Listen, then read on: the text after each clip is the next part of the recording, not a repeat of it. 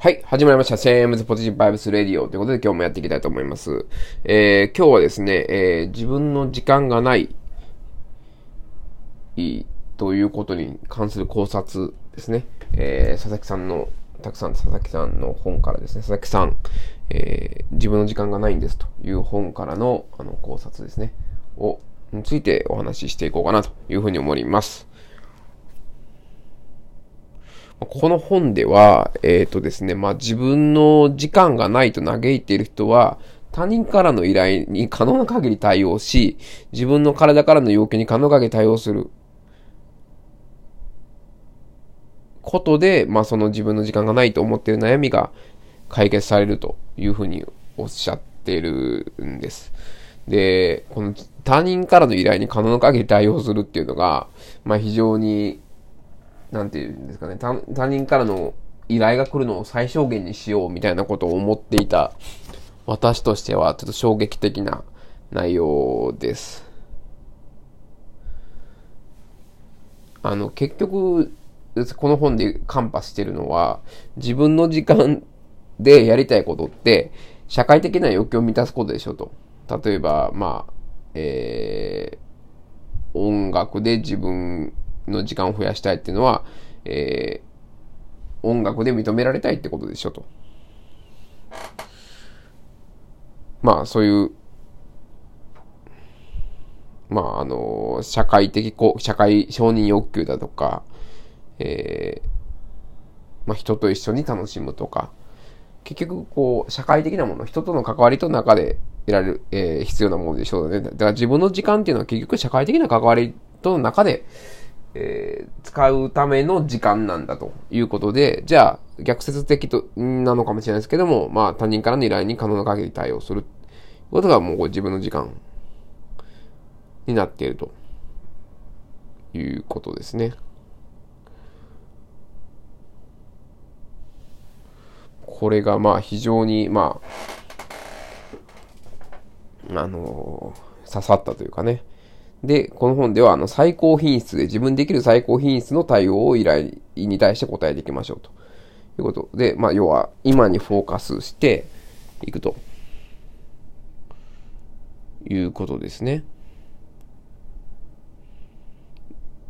で、まあ自分からの体への要求っていうのは、自分の体からの要求っていうのは、例えばお風呂に入りたいとか、えー、気持ち悪くなってきたからシャワー浴びたいとか、そういうことですね。非常に、あの、興味深いお話でした。えっ、ー、と、これ私あの、えー、アマゾンの、えー、なんだっけ、えー、アマゾン読み放題でなんて言うんだっけ、えー、忘れちゃいましたけど、それに入ってるんで、えー、まあちょっと読めたんですけど、まああの、非常に興味深いお話でした。ぜひまだの方は、えー、っと、佐々木さん自分の時間がないんですという本ですね。を、えー、ご覧になるといいかなというふうに思います。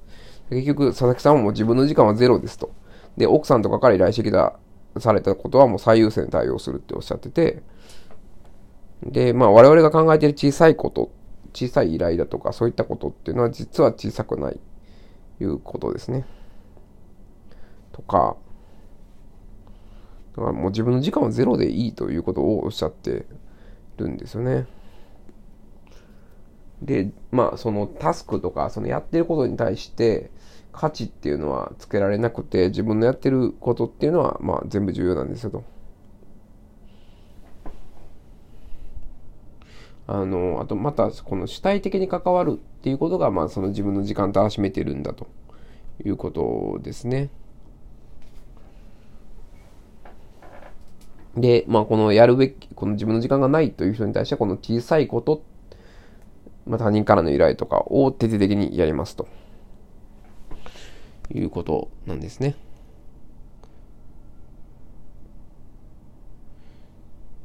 で、まあそのベストパフォーマンス、自分の中のベストを、えー、やっていくということが、まあその、まあ、非常に重要なんだということですね。はい。まあ、この本ね、非常に面白い。まあ、